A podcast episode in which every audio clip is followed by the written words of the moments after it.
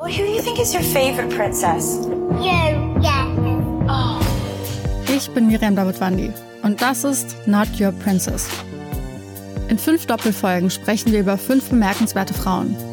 Wir erzählen von den entscheidenden Momenten im Leben dieser Frauen und darüber, ob und wie sie es geschafft haben, die Deutungshoheit über ihre Geschichte zurückzuerobern. I wouldn't be Serena if there wasn't Venus. Not Your Princess. Neue Folgen jeden Mittwoch exklusiv in der Podcast-App Podimo.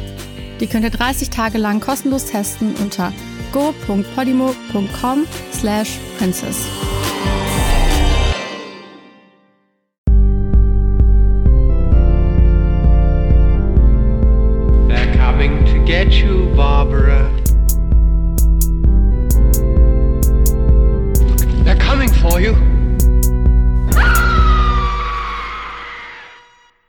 Und herzlich willkommen zur 49. Episode von Devils and Demons. Wir nähern uns der großen 50.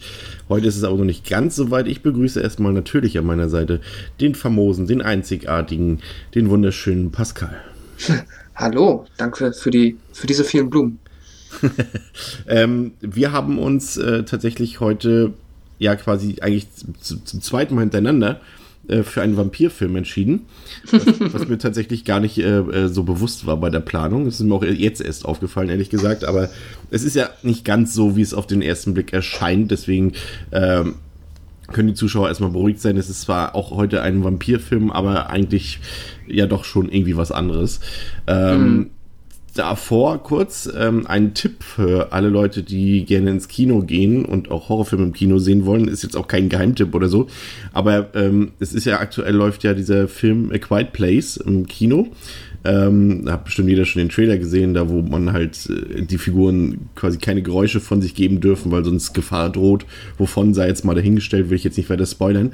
Aber den Film sollte man sich tatsächlich unbedingt im Kino ansehen. Das war, war wirklich fantastisch. Also ich war ähm, jetzt letzten Freitag im, in einem ausverkauften Kinosaal abends und ich dachte schon so, oh, das wird doch das wird doch nichts mit den, mit den Leuten. Die schnacken doch alle und zischen wieder ihr, ihre Getränke und knacken mit dem Popcorn mm. um und so. Und als der Film angefangen hat, Ab da hat wirklich niemand auch nur ein einziges Geräusch von sich gegeben. Da hat keiner ein Hüsterchen von sich gegeben. Keiner hat irgendwie äh, den Deckel von der Flasche gedreht oder irgendwie sowas. Alles waren mucksmäuschen still und das war super. Das war richtig genial. Das hätte ich gar nicht für möglich gehalten, dass es das heutzutage im Kino noch geht. Aber das war dann, dadurch war die Atmosphäre von dem Film so fantastisch, dadurch, dass sich alle benommen haben. Also mhm. muss ich sagen, kann ich nur empfehlen und hoffe für die Leute, die das äh, nachmachen wollen, dass sie ein ähnlich, äh, ähnlich aufgeschlossenes Kinopublikum mit sich im Saal haben. Ähm, hast du von dem Film gehört? Beziehungsweise den ja, Trailer gesehen? Hab ja, habe ihn aber noch nicht gesehen, leider. Okay. So, ähm, ja, Film von heute ähm, von einem Regisseur, den wir tatsächlich auch schon mal hier besprochen haben, der auch leider von uns gegangen ist, von George A. Romero. Ähm, Pascal, um welchen Film geht es heute und vor allem, worum geht es in dem Film? Ja, es geht heute um den Film Martin aus dem Jahr 1978. Das ist der äh, vierte ähm, Spielfilm von Romero, ganz knapp vor dann dem, ja, sehr, sehr bekannten ähm, Zombie slash Dawn of the Dead. Und ja, worum geht es? Äh, so. Martin ist ein junger Mann aus Indianapolis, der alles andere als normal ist. Wie ein Vampir dürstet er nach dem Blut junger Frauen und holt sich dieses auf gewaltsame Art. Ohne die magischen Fähigkeiten eines Vampirs geht der junge Mann stets vorsichtig vor, damit ihm niemand auf die Schliche kommt. Zuerst narkotisiert er seine Opfer, dann vergeht er sich an ihnen sexuell, um sich im Anschluss am Blut seiner Beute zu laden. Nach dem Tod seiner unmittelbaren Familie zieht Martin von Indianapolis nach Pittsburgh zu seinem Großonkel Kuda, welcher ein strenger Katholik ist. Dieser sieht in ihm die Wiedergeburt Nosferatus und hat sich zum Ziel gesetzt, die Seele Martins zu reinigen oder ihn zu vernichten, wenn es nicht anders geht. Ich finde, dass ähm, die Grundprämisse des Films hochinteressant ist. Ich hatte ja auch dann schon so gedacht, ah nein, ich mag doch Vampire wirklich nicht so, aber ich dachte so, komm Pascal, muss ich auch mal einen Film wünschen dürfen, da musst du jetzt durch, dachte ich so. Und weil ich ihn ja auch im Regal stehen hatte, ungesehen. und dann äh, fing der Film an und, und erklärte sich so langsam, ähm, so ein bisschen ist ja jetzt kein, kein besonders hektischer oder rasanter Film, aber, aber, aber man bekommt relativ zügig mit, was, was es auf sich hat mit, mit Martin und, und seiner Figur. Und dann dachte ich so, okay, das ist ein interessanter Ansatz, den habe ich ähm, so noch nicht gesehen. Und das war für mich auch das, was den Reiz ausgemacht hat von dem Film.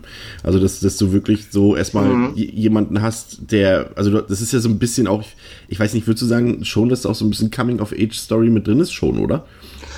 Uh, schwierig. Ähm, also, also, jetzt vielleicht keine Story, die jetzt in dem Sinne sein, sein Leben oder die Entwicklung in seinem Leben oder sein Heranwachsen zeigt, aber es hat zumindest irgendwie, ja. Also ich glaube, das ist auf jeden Fall viel mit so, also mit dem, was Familie mit einem machen kann, zu tun hat, dass da viele Motive drin mit drin spielen. Ich sehe halt jetzt nicht so die, na, wobei du hast schon recht, es ist natürlich eine Charakterentwicklung ist schon dabei, aber es ist natürlich dann ein sehr untypisches Coming of Age, ne? Also, ähm, aber generell kann man, ja, kann man das eigentlich schon so sagen. Du hattest den Film schon mal gesehen vorher, oder? Ja, genau. Ähm, wie bist du auf die Idee gekommen oder was hat für dich jetzt so den, den, ähm, wie sagt man, äh, für dich die Entscheidung gegeben, wo du gesagt hast, okay, über den Film müssen wir reden? Also was macht für dich den Reiz aus? Also erstmal die Idee, auf den Film zu kommen, das ist eigentlich nur dem Regisseur geschuldet, weil äh, halt in der Filmografie von George Romero steht er halt da und entsprechend, ja, wollte ich die halt, ich glaube, ich habe jetzt immer noch nicht alle gesehen, aber ähm, das ist halt immer noch so auf der Liste und entsprechend gucke ich immer mal wieder, was ich dann davon, ja, als nächstes quasi ähm, ja, was ich mir als nächstes davon anschaue. Und dann im Endeffekt interessant fand ich den Film, weil es ist halt sehr Romero-typisch, genau wie bei seinen ganzen ähm, Zombie-Werken, dass die halt nie quasi, auch wenn er jetzt sich solchen klassischen Horrorfiguren ähm, bedient, dass er die halt nie in so einem Vakuum stehen lässt und nie einfach nur sagt, so, ja, jetzt, ne, wie du halt gesagt hast, so du dachtest, ah, Vampire, mh, aber da ist ja, der Film hat ja quasi viel mehr zu bieten, hat erstmal einen anderen Ansatz ähm, und dann ist da auch immer viel Gesellschafts, nicht unbedingt immer Kritik, aber sagen wir mal immer, der Film ist auch immer so ein bisschen Spiegel der, ja, des aktuellen Zeitgeschehens zur Zeit der Produktion halt. Und ähm, das ist schon immer recht interessant. Also den kann man sich auch angucken, wenn man halt ich jetzt auch halt eher sagt, ja gut, Vampire sind auch nicht so mein Thema, aber der macht noch, also da, ja, der hat vieles, was das quasi so darüber hinaus hebt, wenn du verstehst, was ich meine. Ja, würdest es, es gibt ja ähm, Gerüchten zufolge noch eine Original-Schnittfassung von Romero von dem Film, die 165 Minuten gehen soll. Mhm. Das Produkt, was wir jetzt gesehen haben, geht knapp 90 Minuten. Ähm, würde dich das reizen? Würdest du das gerne mal sehen? Oder kannst du dir in irgendeiner Weise vorstellen, wie das, wie das aussehen könnte, wenn der Film fast doppelt so lang ist? Ich tatsächlich ehrlich gesagt nicht, weil ich finde, der Film ist wirklich schon sehr kurz und knackig. Klar, natürlich kann man da mal ein paar Dialoge ausbauen und so, aber mir fehlt komplett die Vorstellung davon, wie das jetzt einfach mal so äh, ja, 70, 80 Minuten länger gehen könnte, als es jetzt diese normale Fassung läuft. Ja, klar. Ähm, soweit ich weiß, also Romero hat wohl mal irgendwann gesagt, dass es diesen Cut, der halt quasi nur damals zur allerersten Premiere gezeigt wurde, nicht mehr gibt. Und ähm, was es da wohl drin gegeben hat, ist dann, ja, also da, wenn wir gleich mal ein bisschen über die, also quasi uns an der Geschichte langhangeln, ähm, kann ich das da vielleicht auch da nochmal an den Stellen dann erwähnen, aber ja. es sind auf jeden Fall noch ein paar Dialoge drin, die auch, also es gibt eine Stelle, da komme ich dann später gern drauf zu, wo ich sagen würde, okay, dass, wenn dieser Dialog, wie er jetzt da, also wie es behauptet wurde, dass er in dem Schnitt ist, gewesen ist, ähm, dieser spezielle Dialog hätte dann vielleicht schon irgendwie für hier und da das Character Building geholfen, weil es ein paar mehr Figuren sind es dann ja am Ende doch und ähm, ja, ich finde aber auch, also ich glaube nicht, dass der ähm, Original Cut äh, jetzt wesentlich besser war. Also vielleicht, wenn da hätten da dann auch, man kann es ja nur vermuten, aber vielleicht hätten auch 10 Minuten von diesem extra Cut gereicht, um den jetzt noch dann komplett rund zu machen. Vielleicht ist er aber auch so, wie er jetzt ist, halt optimal. Lässt sich halt nicht immer, äh, lässt sich halt nur schwer vermuten, ohne das gesehen zu haben. Was hältst du von der Idee, die Romero ursprünglich hatte, dass er den Film in Schwarz-Weiß drehen wollte? Weiß ich nicht. Ich finde das sowieso interessant, ähm, weil ich glaube, also ich finde jetzt nicht, dass der, dass der Film irgendetwas ganz, ganz Besonderes hat, was jetzt irgendwie, irgendwie so dazu, ähm, also wo man jetzt sagt, so ja klar, der muss schwarz-weiß, das ergibt total Sinn. Ähm, ich könnte mir höchstens vorstellen, dass das irgendwas halt mit den, ja, weil es halt schon so viele alte Vampirfilme gibt und darauf wird ja auch sich bezogen, dass der halt dann quasi auch ähm, deshalb in schwarz-weiß gedreht werden soll, aber ich weiß nicht, also meistens ist es doch eigentlich an, sind halt viele Filme einfach nur aufgrund der ähm, dessen, dass es halt dann zu dem Zeitpunkt günstiger war, in Schwarz-Weiß gedreht worden. Oder halt natürlich, äh, es ist ein bewusst gewähltes Stilmittel, aber ich na gut, das muss dann Romero, muss er sich dabei irgendwas gedacht haben bei der Idee, aber ich sehe nicht, warum man das machen sollte.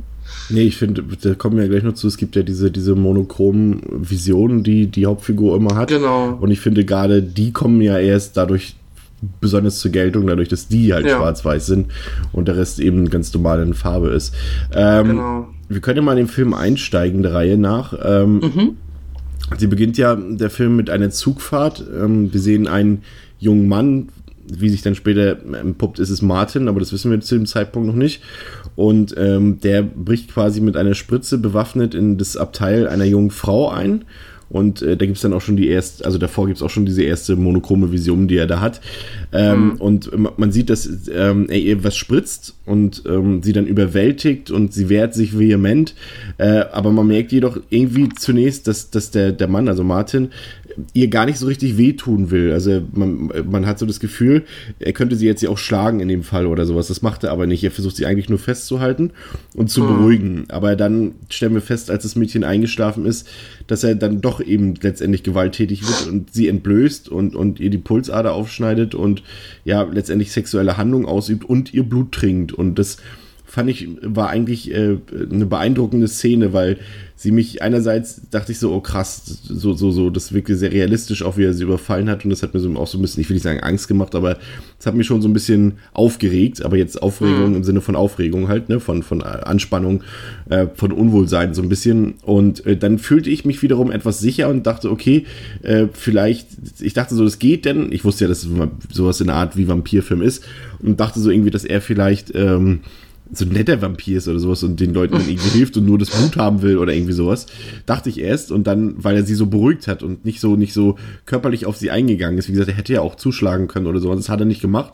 Aber mhm. damit hat er mich quasi als Zuschauer in Sicherheit gewogen und am Ende ähm, entpuppte er sich dann doch als, letztendlich als, als brutaler Typ. Ja, ja, das ist schon ganz interessant, finde ich auch, diese erste Szene. Man sieht direkt halt, genau wie du es beschrieben hast, er ist einerseits versuchte sie halt wirklich immer zu beruhigen und sie quasi so in Sicherheit zu wiegen, bis sie eingeschlafen ist. Kann natürlich auch, kann man natürlich auch so argumentieren, dass er das macht, damit sie halt äh, unter Umständen weniger schreit, was vielleicht weniger andere Menschen im Zug quasi ähm, ja die Aufmerksamkeit erregt. Aber nee, im Endeffekt ähm, ja wirkt es halt so wie als äh, das, was er da macht, das muss er machen und äh, es ist nicht mal klar, ob er das gerne mag. Es ist mehr so etwas wie er ist gezwungen aufgrund ne, einer Krankheit, eines Fluchs, wie auch immer, weiß man zu dem Film ja noch gar nicht, wie bodenständig der Film diesbezüglich ist, ähm, ist er einfach gezwungen, diese Frau zu überfallen und das zu tun, was er macht. Und ähm, ja, entsprechend kann man fast ein bisschen, also man hat halt, ich, man kann jetzt nicht sagen, dass man deswegen irgendwie mit ihm mitfühlt, aber es ist eine andere Art von, ähm, ja, Abscheu ihm gegenüber, weil es halt, äh, man zu dem Zeitpunkt nicht genau versteht, weshalb er das macht und ob er das halt wirklich aus Boshaftigkeit macht, aus, ja, oder ob er da wirklich einfach, ja, ob das irgendwie etwas mit der Art zu tun hat, wie er halt einfach funktioniert.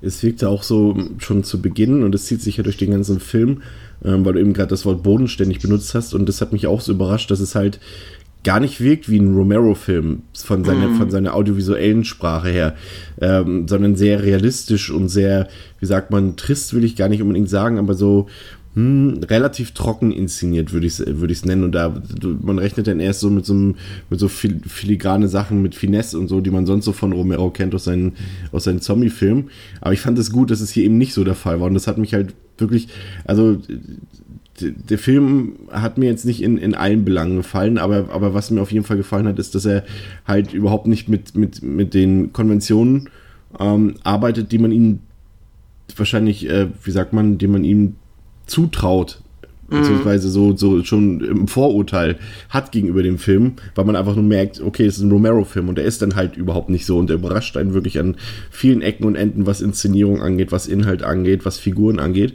Und, und das ist das, was für mich so immer diesen Reiz ausgemacht hat. Und du hast ja schon gesagt und, und, und das zieht sich auch durch die nächsten Szenen durch, dass Martin halt wirklich abseits von dieser Neigung, die er da scheinbar hat, wirklich komplett ein normaler Junge ist. Und, und wir als Zuschauer werden halt zunächst erstmal im Umklang gelassen, du hast es auch eben schon gesagt, ähm, wie bodenständig der Film dann mit diesem Motiv umgeht. Und wir wissen halt nicht, ist er jetzt ein Vampir oder ist er das nicht? Und, und mhm. äh, das nimmt ja dann erst so ein bisschen Fahrt auf, als, als Martin dann äh, ja gut, was heißt Fahrt auf, das geht relativ zügig, zu seinem äh, religiösen und strengen Großonkel äh, Kuda kommt. Ähm, und das ist ja dann quasi, Martin wird aus der Großstadt gezogen und kommt dann mehr oder weniger, ja, aufs Land würde ich nicht sagen, es ist schon eine Kleinstadt, dieses Braddock, oder? So dieses typische, was man eigentlich auch so, so ein Stephen King-Städtchen, würde man fast sagen. Genau, es ist auf jeden Fall so eine Suburban Vorstadt, halt paar tausend Einwohner und genau, so kann man das beschreiben. Ähm, ich, was ich eben noch sagen wollte, genau, ich nochmal zu diesem cinematografischen, ich finde halt, der hat manchmal so seine Momente, die sind aber sehr spärlich. Aber zum Beispiel, wenn es dann immer daran geht, dass er diese Spritzen auspackt und da ähm, ist er teilweise schon recht, also da sind schon Finessen da, aber ähm, im Vergleich definitiv zu seinen anderen Werken ist er da, ja, auch was das angeht, wirklich sehr viel bodenständiger. Aber es ist tatsächlich auch eine der, der früheren Auftritte von Tom Savini beim Make-up. Ähm, was man jetzt vielleicht noch nicht unbedingt sieht in dem Fall, aber man sieht ihn selbst natürlich in einer, in einer kleineren Rolle. Aber er war auch mhm. fürs Make-up zuständig ähm, und ist das ja auch. die erste Zusammenarbeit, genau. Ist die erste, ne? Genau. Genau, also Night of the Living Dead wäre sie ja gewesen, wenn er da nicht in Vietnam gewesen wäre und wenn ich das jetzt nicht verdrehe. Doch. Nicht? Ich glaube, es ist richtig, ja, ja. Ja, genau. Mhm. Welchen Eindruck hat, hat der Großonkel auf dich gemacht zunächst? Es ist ja schon so, dass er, dass, dass, dass es eher relativ zum Punkt kommt. Und das habe ich erst nicht verstanden. Da war ich mir auch nicht sicher, ob es vielleicht daran lag. Ich habe den Film im O-Ton geguckt und mhm. irgendwie, irgendwie hatte mir manchmal da so ein bisschen die Schnittstelle gefehlt. Vielleicht habe ich es auch einfach nur missverstanden. Aber ähm, dieses, äh, weißt du, was ich meine? Er ist ja schon sehr direkt gegenüber Martin und sagt dann gleich hier so, du, ja, du bist Vampir, du hier Nosferatu, hier äh, und da muss mhm. Martin Knoblauch essen, um zu beweisen, dass das nicht der Fall ist. Also das da irgendwie hat mir so diese diese Kausalität da so ein bisschen gefehlt. Aber vielleicht ja. kannst, du mir, kannst, du mich aufklären. Ja, was glaube ich ganz wichtig ist, da zu wissen ist, ähm, habe ich auch erst im Nachhinein jetzt äh, eine Recherche nochmal rausgefunden, dass auch im ursprünglichen Schnitt ähm, diese, es gibt ja diese Sequenz, wenn er dann quasi aus dem Zug geht, dann dort auf seinen Onkel trifft und der halt ihn in ein paar Minuten Schnittsequenz dann quasi in ja, das Haus von ihm ähm, fährt. Und äh, diesen ganzen Phasen war halt eigentlich immer noch eine Erzählspur aus der Sicht von John Amplis, der den Martin spielt, drauf. Und ich vermute mal, dass da einfach viel erklärt worden ist, beziehungsweise dass halt viel, was einem jetzt so am Anfang dann irgendwie so von der Erzählweise seltsam vorkommt, dass das dann da quasi sich aufgeklärt hätte. Aber die haben sich dann trotzdem dazu entschieden, ähm, das rauszunehmen, weil es dann, ja, Romeros Ansicht nach halt atmosphärischer ist und ohne dieses Voice-Over, das eigentlich auf vielen Stellen des Films gelegen hat, der trotzdem funktioniert. Aber deswegen hast du generell sehr lange, sehr stille Sequenzen auch im Film einfach. Aber die, die Frage ist ja, bleibt ja trotzdem, äh, woher weiß der Großonkel quasi, dass, dass mit Martin was nicht stimmt? Er denkt, mhm. äh, gut, Martin ist, wie wir dann erfahren werden, kein Vampir, aber, aber, aber zumindest muss dem Onkel ja irgendwie klar sein, dass der, dass der Martin da was am Stecken hat. Und das habe ich nicht verstanden, weil wenn, wenn das jetzt irgendwie bekannt wäre, dass er da schon Leute umgebracht hat oder sowas, dann wäre er wahrscheinlich nicht, äh, wäre er wahrscheinlich nicht, wie sagt man, in freier Natur unterwegs, sondern im Gefängnis oder Ja, genau. Und, und, und, aber andererseits weiß es sein Onkel halt trotzdem irgendwie und das habe ich nicht mm. verstanden. Ich, das ist auch, glaube ich, also ich glaube, da hast du nichts verpasst, weil ich, ähm, das wird nicht erklärt. Das ist ähm, tatsächlich, das muss man sich entweder irgendwie selber zusammenbasteln oder das Einzige, was man halt mitbekommt, ist, dass er halt jetzt der letzte lebende Verwandte ist, plus seine Enkelin halt ja. und er deswegen jetzt halt in seine Obhut geht man weiß auch nicht wie. Ich nehme an, seine Eltern gestorben sind. Und ähm, ja, die müssen sich halt, ich nehme an, die kannten sich natürlich schon lange vorher, dann wahrscheinlich irgendwie anders und da wird irgendeine Familien, ein Familienhintergrund sein, der auch dafür führt, dazu geführt hat, dass der Onkel das in ihm sieht. Ich kann es dir nicht sagen. Das ist äh, auch, also meines Wissens nach... Fähigkeiten. Vielleicht hat er auch ja. eine monochrome Vision, nur falsch. Oder so. Aber es muss ja auf jeden Fall sich schon eine Menge vorher abgespielt haben, es ist ja auch so ein bisschen, ähm, weil Martin ist ja schon, also diese Neigung ist nicht nur seltsam, sondern sehr kritisch, aber er ist ja auch drumherum schon sehr ähm, awkward Junge. Also er ist zwar irgendwie normal, er ist aber auch sehr, sehr schweigsam, er ist sehr schüchtern und ähm, hat ja auch seltsame Ansichten. Also dieses, was vermutlich haben, hat der Rest seiner Familie auch ähnlich getickt wie der Onkel oder vielleicht und hat auch so schon Sachen in ihn reingesprochen. Also das ist das Einzige, was ich mir vorstellen konnte, dass dadurch, die, dadurch, äh, der ist ja nicht, das ist ja kein Zufall, dass sein mhm. äh, Großonkel da, der, der streng religiös ist ähm, und und das vielleicht irgendwie mit den Eltern halt schon irgendwie was war. Vielleicht äh, ja. haben die das auch so gehandhabt und sowas und davon wusste er und sowas und jetzt versucht er das bei Martin halt so früh wie möglich aus, auszuschließen, etc. Also irgendwie sowas in diese Richtung. Aber vielleicht, genau. sind, vielleicht sind wir auch völlig auf dem Holzweg. Also, falls wir auf, den, auf dem Holzweg sind, liebe Zuhörer, äh, klärt uns doch bitte auf. Also, falls da jemand ah. Näheres zu weiß, aber ich kann mir das so irgendwie ah. nicht zusammenreimen. Aber wie du schon sagst, vielleicht ist es in der, in der, sowohl im Original Cut als auch in dieser Version mit dem Voice-Over logischer, wahrscheinlich sogar. Aber so ja. ist es halt, hat es einen faden Beigeschmack. Ähm, Martin gliedert sich dann so ein bisschen in, das, in seiner neuen Umgebung ein, in, in den neuen Leben, das er jetzt führen muss. Ähm, und er will zu, zu, dieser Familie auch dazugehören und will nicht wie Nosferatu behandelt werden, das sagt er da auch und, und betont es auch immer, da gibt es irgendwie dieses Zitat irgendwie auch, there's no, was sagt er, Magic in the real world oder irgendwie sowas. Ähm, hm aber er hat da schon mit zu kämpfen. Also da gibt es ja auch noch diese Sache, dass, dass äh, sein Onkel ihm quasi verbietet mit, oh, ich kenne mal mit diesen Verwandtschaftsverknüpfungen nicht, mit seiner Tochter. Mit der, mit der Enkelin mit von der Enkelin, dem, genau. Und der quasi der Cousine von Martin, der Christina. Sich von ihr ähm, fernzuhalten. Genau. Auch mal Fun Fact, gespielt von Christine Forrest, die ja später dann auch noch äh, Romero Ehefrau war. Das wusste ich jetzt wieder nicht, aber ich finde es gut, dass du immer für diesen Hollywood-Gossip zuständig bist. aber sie hat tatsächlich ja auch in, in vielen seiner Filme mitgespielt, genauso das wie eben John Amplis ja selbst auch, der hat ja auch in den meisten Romero-Filmen mitgespielt. Ja. Ähm, Dann mache ich noch meinen, den letzten Fun-Fact bezüglich des Casts gerade mal, weil das halt der Onkel ist, gespielt von Lincoln Mazil, spreche ich den jetzt mal aus, was ich da ganz interessant fand, beziehungsweise er hat nur diesen er hat erst mit 50 angefangen zu Schauspielern. Das ist seine einzige große Filmrolle gewesen und ist tatsächlich 106 Jahre alt geworden und mm. vor gar nicht so langer Zeit äh, er ist verstorben. Mm. Und er ist 1909 geboren oder so. Krass. Ja. Nicht schlecht. Ähm, die Martin, äh, wie gesagt, äh, gliedert sich dann halt in, in, seine neue Umwelt ein. Er arbeitet dann auch für den Laden seines, seines Großonkels da. Äh, was war denn so ein Metzgerbetrieb, ne? Oh, ja, so, so, ein Schlachter, so irgendwie. Genau, aber auch, glaube ich, gleichzeitig so ein bisschen Krämer, also. Genau. So eine Mischung. Und er macht dann da halt Botendienste, beziehungsweise was wir heute als äh, Deliveroo oder so bezeichnen würden. das äh, macht er dort, Kurierdienste sozusagen. Und er lernt dabei auch so ein bisschen ähm, die Frauen in, in, diesem kleinen Örtchen kennen. Und äh, besonders eben äh, Mrs. Äh, Santini auf die er es abgesehen hat. Also da äh, funkt es quasi gleich von der ersten Minute an so ein bisschen, ähm, mhm. auch wenn es da so eine kleine, so einen kleinen Break noch zwischen gibt, aber man merkt auf jeden Fall, dass diese beiden Figuren jetzt nicht zufällig aufeinandertreffen, sondern dass die auch noch eine äh, wesentliche Rolle spielen wird, äh, die Mrs. Santini. Ähm, ja, das sind so diese Momente im Film, so, also, beziehungsweise, was ich kritisch finde, ist halt, dass er sich zwei bis drei, ja doch, das war schon dreimal, einfach mal zehn Minuten Zeit lässt, um, mhm. um den Film zu strecken. Und das ist so das, was mich wundert, was, deswegen kann ich mir eben absolut nicht vorstellen, wie das Ganze in 165 Minuten noch aussehen soll. Ähm, mhm. weil ich auch hier gut und gerne eine halbe Stunde zu viel an dem Film sehen musste, die mich teilweise halt, wie, wie gesagt, aufgeteilt so in dreimal zehn Minuten ungefähr, die mich wirklich gelangweilt haben, wo es für mich nicht so vorwärts ging und wo es für mich so einfach so highlightlos blieb. Irgendwie ganz komisch ja, der Film lässt sich tatsächlich sehr viel Zeit dann da, auch gerade an dieser ersten Stelle, wenn er da ankommt. Ja, ist so ein bisschen das. Für mich hat es ein bisschen besser funktioniert, vielleicht. Ich, also ich finde auch nicht, dass der Film jetzt von der ähm, Inszenierung oder der Atmosphäre sehr dicht ist. Aber trotzdem hat das für mich so ein bisschen funktioniert, aber jetzt wirklich nicht aufgrund der Qualität, sondern einfach, weil ich dann das Setting ganz nett fand und ihn da halt so ein bisschen zu sehen, wie er sich da eingliedert, das unterhält mich jetzt nicht, aber es nervt mich auch nicht. Ich kann aber vollkommen verstehen, wenn man jetzt denkt, so ich gucke hier einen Horrorfilm von Romero und da passiert halt jetzt wirklich mal erstmal eine ganze Zeit lang gar nichts, außer dass hier mal eine Figur eingeführt wird, relativ unspektakulär und ja, das ist ähm, mir jetzt auch im zweiten Gucken wieder sehr au stark aufgefallen, dass halt wirklich zwischen dieser ersten Szene, wo es halt dann direkt zur Sache geht im Zug und dann dem ähm, ja, zweiten Schauplatz, der ähm, mit ja mit, ja, wo er dann quasi wieder zur Sache kommt, ähm, da ist echt eine große Lücke.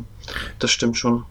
Also viel mehr, also ich, ich finde jetzt auch nicht, dass da unbedingt jetzt noch groß irgendwelche Slasher-Szenen oder irgendwas, irgendwas da so mit reingepasst hätte. Also ich fand es so, so diese Taktung auch der Gewaltszenen und so weiter, das fand ich eigentlich alles ganz gut. Nur für mich haben die Figuren so, irgendwie nichts ergeben. Ich, ich, es ist ja so, das merken wir dann auch, ich gehe da mal kurz in der Story ein bisschen voran, mhm. ähm, das merken wir auch in dem nächsten Abschnitt, in dem Martin dann nach Pittsburgh reist, weil er ja wahrscheinlich irgendwie Durst auf Blut hat und er dann diese eine Frau stalkt am Supermarkt und, und dann sie verfolgt und wartet, äh, bis der Mann das Haus verlässt, um dann bei ihr einzubrechen, nur um sie dann mit ihrem eigentlichen Lover zu erwischen. Und ähm, das ist dann so, dass er dort beide betäubt und, und, und äh, dann trinkt er das Blut von diesem, von dem Lover, von der Frau, die er sich da ausgesucht hat, vergewaltigt dann die Frau und so weiter. Und, und das sind ja alles, sage ich mal, Sachen, die zum einen unangenehm anzusehen sind, aber auch nochmal klarstellen, Martin ist eigentlich ein Verbrecher und Mörder. So, mhm. und, und, und der Film will aber gleichzeitig irgendwie, dass ich mit diesem Bad Guy sympathisiere. Aber er lässt mich kalt, so wie alle Figuren in dem Film. Das ist so mein, neben dieser äh, zwischendurch eingestreuten Langeweile mein Hauptproblem in dem Film, dass er mich nicht berührt in irgendeiner Weise. Also mir ist Martin egal tatsächlich, äh, so leid es mir tut. Ähm, und, und, und die Figuren, denen er was antut oder denen er nichts antut, die sind mir auch egal. Und das ist so mhm. das, was mich am meisten gestört hat. Ich weiß nicht, wie es dir da ging, aber ist Martin jemand, der dich irgendwie in, mhm. in den Bann gezogen hat oder sich auf, sein, dein, auf seine Seite gezogen hat oder wo du zumindest irgendwie irgendeine Emotion ihm gegenüber empfunden hast? Ähm, Emotionen, ja, nee, also der ist jetzt für mich auch nicht, äh, na, schwierig. Es gibt so Momente, dann, wenn er halt dieses, ähm, dieses katzenähnliche, ähm, naive, schüchterne halt hat, wo ich ihn dann irgendwie ganz putzig finde, aber wenn man halt zwei Sekunden darüber nachdenkt, was man ja halt weiß, wer wirklich eigentlich ist, was er halt so treibt, und dann ist es halt auch schon wieder verflogen. Ähm, grundsätzlich finde ich die Figur halt eher interessant, aber das ist halt wirklich dieses, ja, diesen Twist, den er halt jetzt hier äh, in diesem Vampir-Kontext hat, aber auch in dem halt religiöse, äh, fanatische Familienmitglieder und so weiter und so fort und ähm, missverstanden werden. Das finde ich halt interessanter da. Ähm, das ist dann eher die Qualität, die ich da sehe, als dass man jetzt hier mit den Figuren großartig mitfiebert. Die sind, äh, ich finde die jetzt nicht per se schlecht geschrieben, die sind halt auch aber einfach nicht unfassbar gut geschauspielert, plus halt Martin macht halt einfach viel zu schreckliche Sachen, als dass der jetzt irgendwie äh, vernünftiger Held ist oder in Anführungszeichen irgendwie sowas. Weißt du, wie ich auf die Frage komme? Ich habe nämlich, ähm, hab nämlich ähm, letztes Mal im Zug, ähm, am Freitag auch, ähm, unsere äh, Das Schweigen der Lämmer-Episode gehört und da warst du mhm. nämlich von Hannibal Lecter so sehr extrem begeistert und ja. eben auch, obwohl er ja auch ein schwerer Verbrecher ist und grausame Sachen tut. Und deswegen äh, habe ich jetzt mal nachgefragt, wie es dir jetzt in diesem so. Fall so ging, auch wenn man es natürlich nicht direkt vergleichen kann. Nee, aber du merkst ja selbst eben gerade den Unterschied. Hier sagst du, du findest ihn interessant, aber trotz, aber beziehungsweise findest du die Taten zu grausam. Ähm, und bei Hannibal mhm. Lecter nicht. Und das fand ich jetzt interessant. Aber ähm, ja, schwierig. Wie gesagt, das ist auch so das, was das, was ich habe. Also ich finde so, dass Romero generell über den ganzen Film über viele gute Ideen hat, viele Einfälle und ich finde den Film auch relativ innovativ, weil er eben wirklich nicht so konventionell ist, wie ich mir das gedacht habe. Und das war er damals dann mit Sicherheit erst recht nicht. Wenn ich das jetzt im mhm. Jahre 2018 bei der Erstsichtung schon sage, äh, dann war es früher sicherlich noch viel überraschender. Ich weiß jetzt nicht, wie viele Leute den Film gesehen haben, war ja low budget, aber, ähm, aber es, es hat mich halt irgendwie nicht berührt, ja. Und, nee, das stimmt. Also ich glaube höchstens die, ähm, wenn man, also ich fand die, äh, normalste Figur in Anführungszeichen war ja halt dann doch die Enkelin oder Cousine von Martin, die Christine. Ja, ähm, ja aber da war jetzt auch nicht viel hinter. Ähm. Ja, stimmt, aber alle anderen Figuren waren irgendwie sowohl der Großonkel als auch selbst Mrs. Mrs. Santini, die wirken alle nicht, nicht, nicht ganz rund im Leben, sage ich mal, ne? was ja nur realistisch ist, weil äh, die wenigsten sind von uns rund im Leben, aber, aber, aber genau. sie wirken so ein bisschen, über, ich will gar nicht sagen überzeichnet, würde ich gar nicht sagen, gut, vielleicht der Onkel schon, ähm, aber man merkt irgendwie, dass da, dass da nicht alles ganz sauber ist bei denen allen, außer eben bei der Enkelin da, da hast du recht, sehe ich auch so. Hm. Ja, das ist vielleicht auch wieder ein bisschen die Gesellschaftskritik, die da, aber das weiß ich nicht, ne? Das ist vielleicht auch ein bisschen nee, zu viel reininterpretiert, aber. Ich, ich, ich würde dir recht geben. Also ich denke schon, dass das so auch so ein bisschen so der Kern des Films ist, eben, dass eben äh, jeder Mensch irgendwo so ein Monster wie Martin es dann halt auch noch außenstrahlen lässt, in sich haben kann. Ähm, mhm. Bei manchen, manche leben es aus, manche leben es nicht aus, bei manchen kommt es nie zum Tragen, manche werden nie erfahren, dass sie so einen inneren Dämon oder so ein inneres Monster in sich haben. Ähm, aber gerade bei diesen Figuren hier äh, kommt es eigentlich sehr unterschiedlich in, von der Stärke her zum Ausdruck. Und das fand ich auch ganz gut. Also ich sehe das durchaus wie du. Also ich denke mal schon, dass mhm. Romero sich da schon so äh, in dieser Hinsicht die Gedanken gemacht hat. Weil ein Romero-Film kommt eigentlich ohne solche Sachen eigentlich nicht aus. Es ist halt noch, genau, sein Markenzeichen mehr oder weniger. Wie hat dir denn ähm, die Rolle von Romero, beziehungsweise es gibt ja, Tom Savini hat eine Rolle und Romero spielt ja auch eine. Wie haben dir die beiden kleinen Nebenrollen gefallen? Äh, ich sag mal so wie, wie, es geht ja so ein bisschen über, zumindest bei Tom Savini, so über dieses Cameo-Ding hinaus. Ähm, ich finde halt, Tom Savini sieht halt immer so, ich finde, wenn er, wenn er, er muss, er ist ja kein guter Schauspieler, er ist ein deutlich besserer äh, Make-up-Artist ähm, und Effektemacher, aber ich finde, er ist, er ist sehr einnehmend. Ich finde, er hat ein so markantes Gesicht und auch sein, mhm. sein Bart ist immer so markant, ist egal in welchem Film er mitgespielt hat. Er ist ein totaler Szenencatcher, finde ich. Also er reißt die Szenen irgendwie nur durch ja. seine Anwesenheit an sich. Das ist ja, jetzt bei, bei, Romero jetzt nicht so der Fall gewesen. Äh, ich musste tatsächlich, mir ist es auch erst gar nicht aufgefallen, muss ich sagen, weil, weiß ich nicht. Ähm, aber ja, ich sag mal, ich denke mal, das ist, äh, ist jetzt nicht unbedingt so gewesen, dass Romero gesagt hat, ich muss hier mitmachen, so als kleines Easter Egg oder so. Und Savini auch nicht. Ich denke mal, es war einfach dann auch eine Frage der Produktionskosten. Ne? Hm, ja, denke ich auch. Ja, bei Savini gebe ich dir recht. Das ist so ein bisschen, der hat so.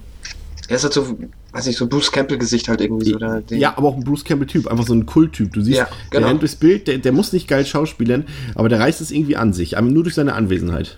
Ja, ja, total. Ach ja. Ja, das wäre jetzt auch noch, ähm, also nochmal kurz zur Erklärung der Rolle. Das ist dann ja, Tom Savini spielt Arthur, das ist der Freund von der Christina und mit dem sie später dann auch noch, ähm, das ist auch sonst sehr irrelevant für die Geschichte, ähm, mit dem sie später dann quasi noch ja, wegfährt und da, also das Haus warte mal, Da oh, merkt man, an dieser Stelle merkt man, da ist definitiv bestimmt noch mehr drin gewesen in diesem Original Cut, weil auch das hm. läuft wieder so komplett ins Leere.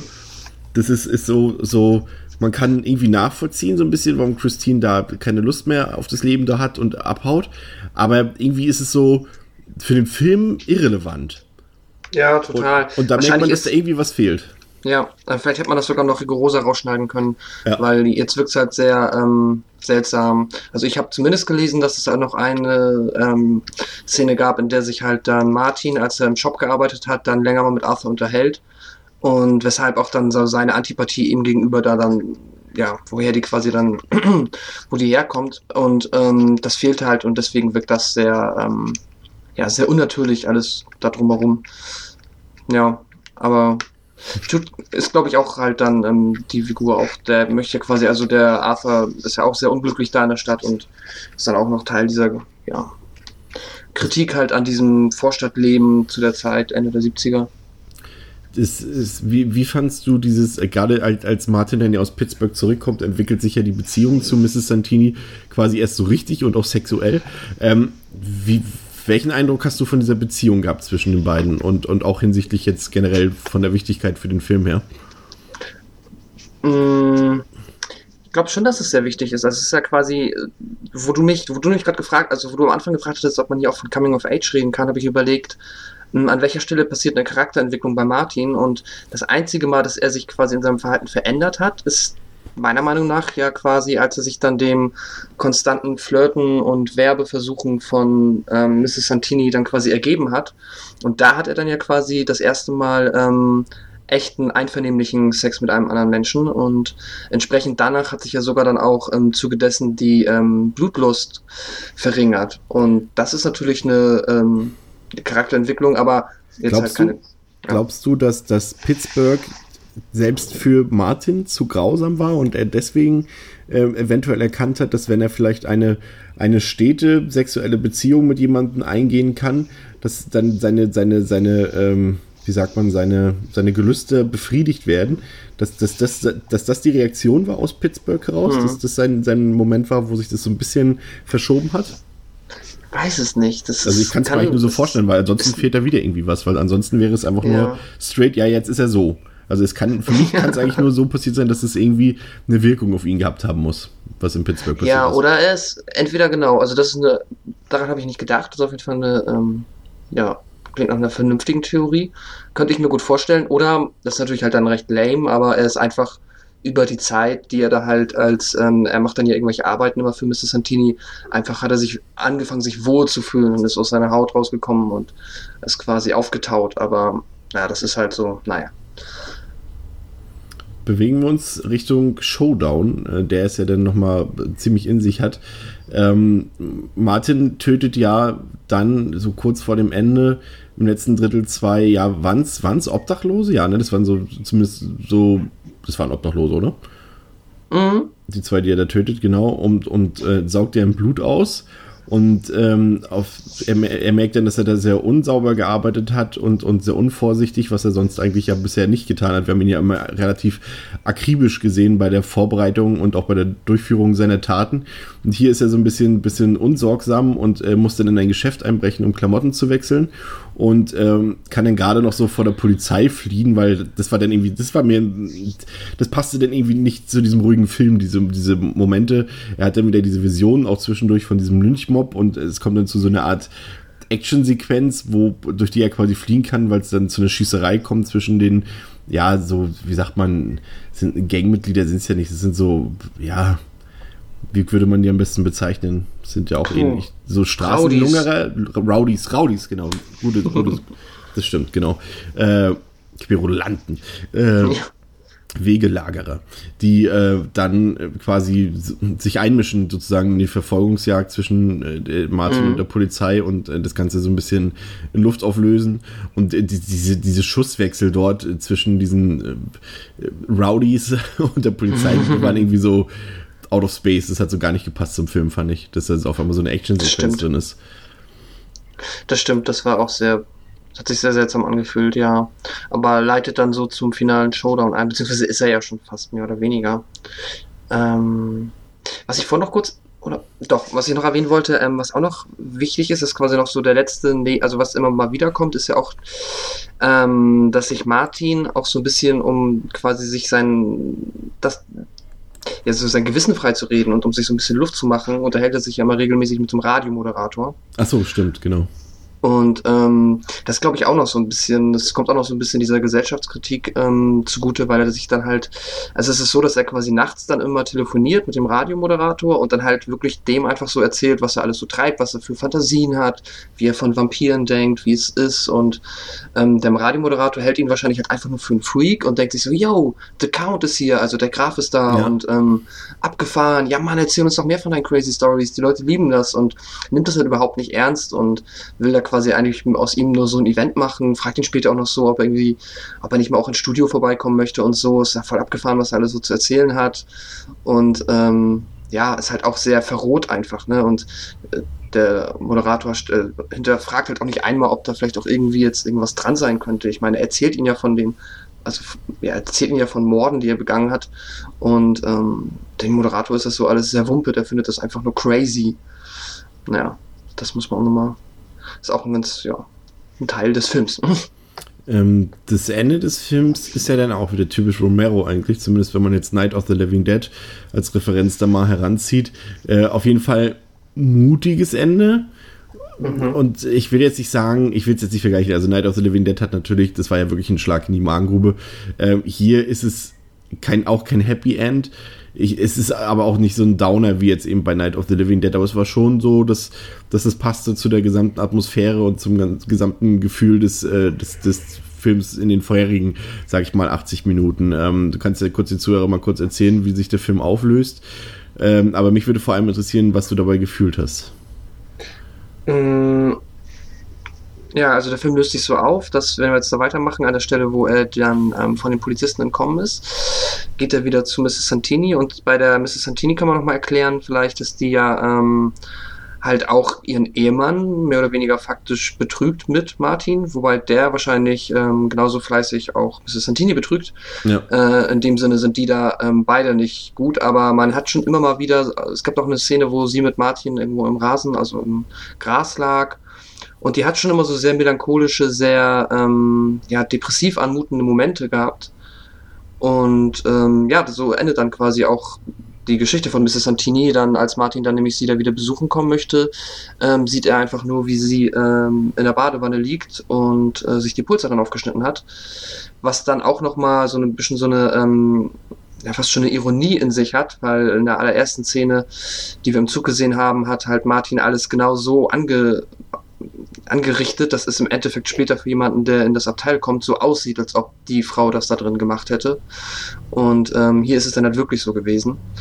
Und ja, um dann die Ironie quasi noch äh, komplett einmal im Kreis zu drehen, beziehungsweise ja, ist es dann halt auch so, dass jetzt in diesem Fall, wo es halt ein wirklicher Selbstmord war, der Onkel, der davon gehört hat, wiederum des, ähm, das aber nicht glaubt, weil er hat ja gesagt, er hat Martin gewarnt, wenn irgendjemand in diesem Örtchen stirbt, dann stirbst du. Und Ja.